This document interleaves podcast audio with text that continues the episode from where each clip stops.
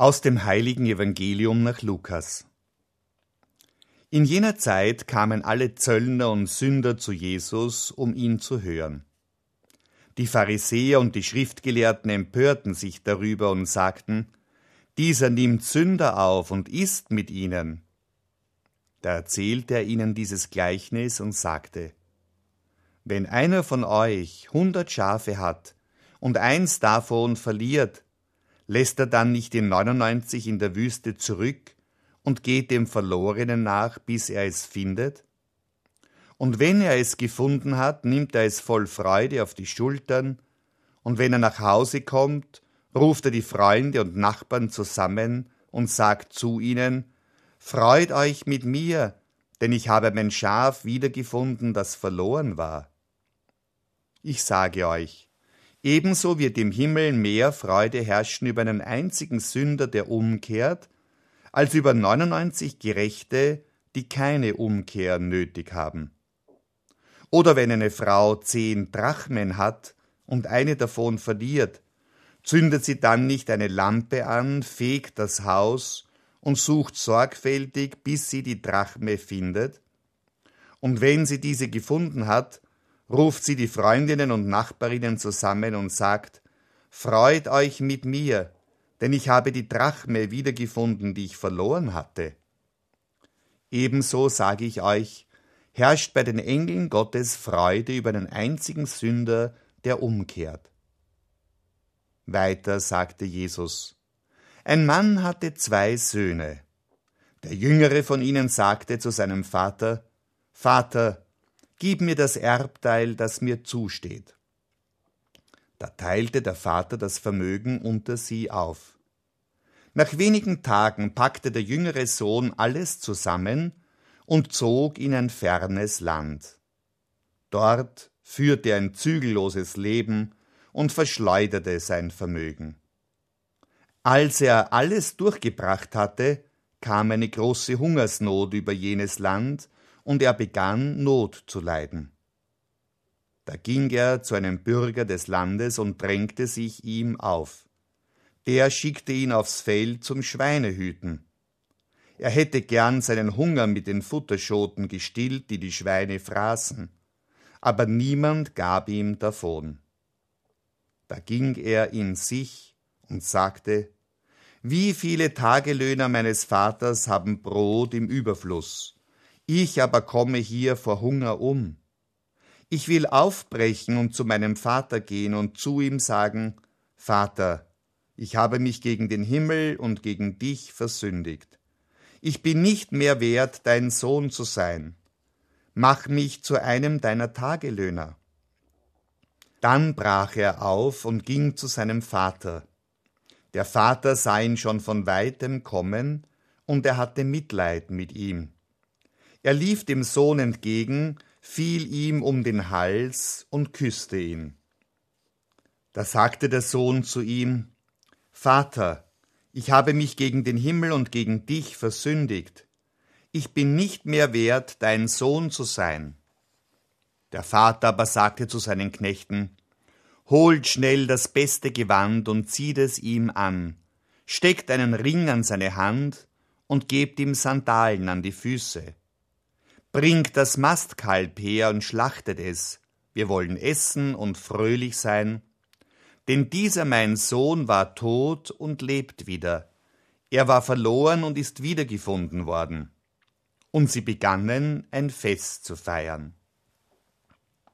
Sein älterer Sohn aber war auf dem Feld. Als er heimging und in die Nähe des Hauses kam, hörte er Musik und Tanz. Da rief er einen der Knechte und fragte, was das bedeuten solle. Der Knecht antwortete ihm, Dein Bruder ist gekommen, und dein Vater hat das Mastkalb schlachten lassen, weil er ihn gesund wiederbekommen hat. Da wurde er zornig und wollte nicht hineingehen. Sein Vater aber kam heraus und redete ihm gut zu. Doch erwiderte seinem Vater, siehe, so viele Jahre schon diene ich dir, und nie habe ich dein Gebot übertreten. Mir aber hast du nie einen Ziegenbock geschenkt, damit ich mit meinen Freunden ein Fest feiern konnte. Kaum aber ist der hier gekommen, dein Sohn, der dein Vermögen mit Dirnen durchgebracht hat, da hast du für ihn das Mastkalb geschlachtet. Der Vater antwortete ihm, Mein Kind, du bist immer bei mir, und alles, was mein ist, ist auch dein. Aber man muss doch ein Fest feiern und sich freuen, denn dieser dein Bruder war tot und lebt wieder. Er war verloren und ist wiedergefunden worden. Evangelium unseres Herrn Jesus Christus.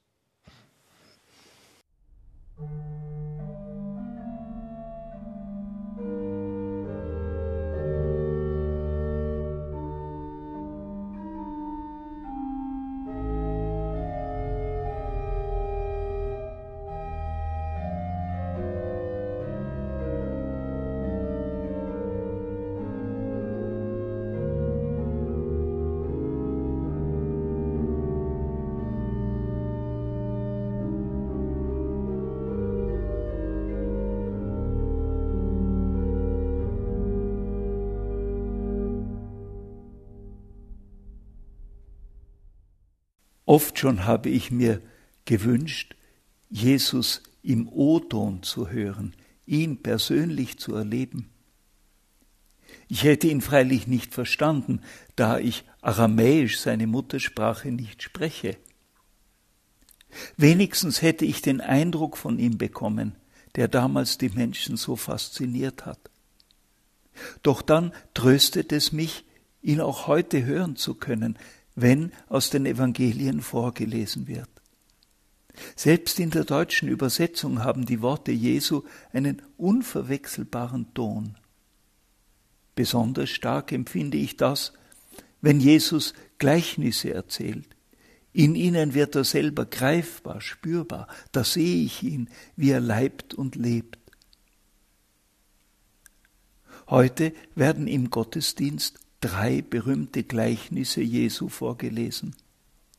In allen dreien geht es um Verlorenes und um die Freude des Wiederfindens.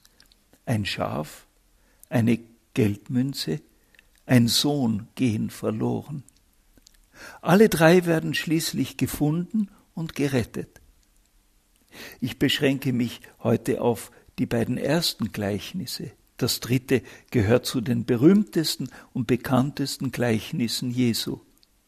Die unvergleichlich schöne, berührende und herausfordernde Geschichte vom verlorenen Sohn, der in Not gerät und heimkehrt und den der Vater in die Arme schließt, trotz allem, was er angestellt hat.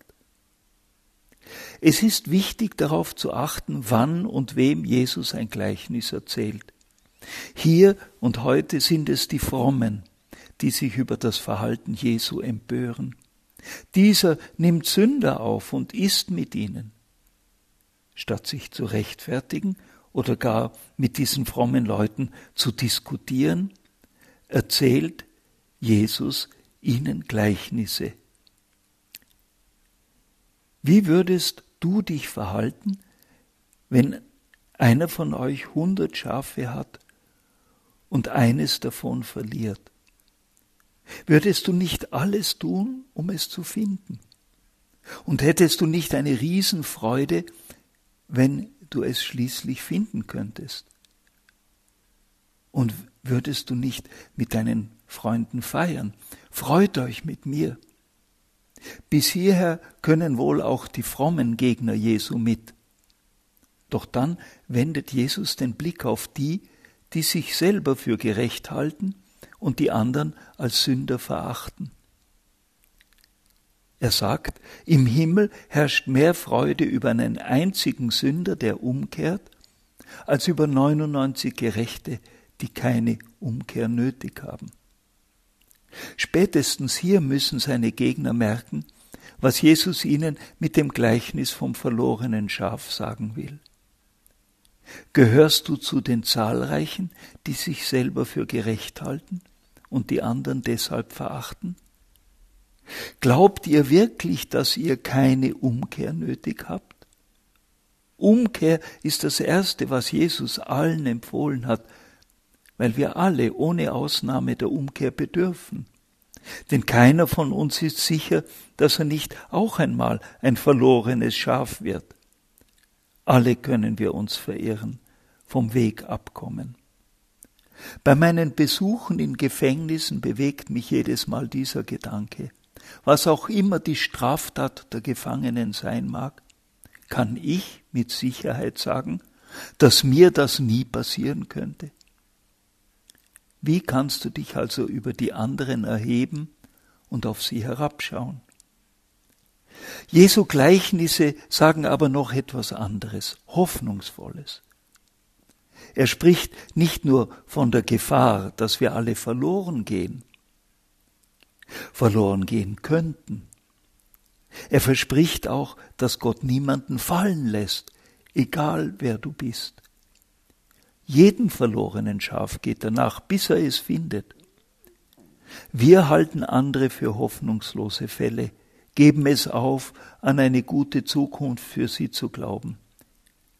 Jesus ist wie diese, diese, Hausfrau, die wegen einer billigen Münze das ganze Haus durchfegt und überall sorgfältig sucht, bis sie die Drachme findet. Ich gestehe, dass meine Geduld manchmal am Ende ist.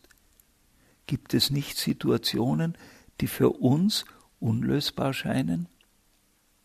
Die Hoffnung, die Jesus gibt, geht freilich über dieses Leben hinaus.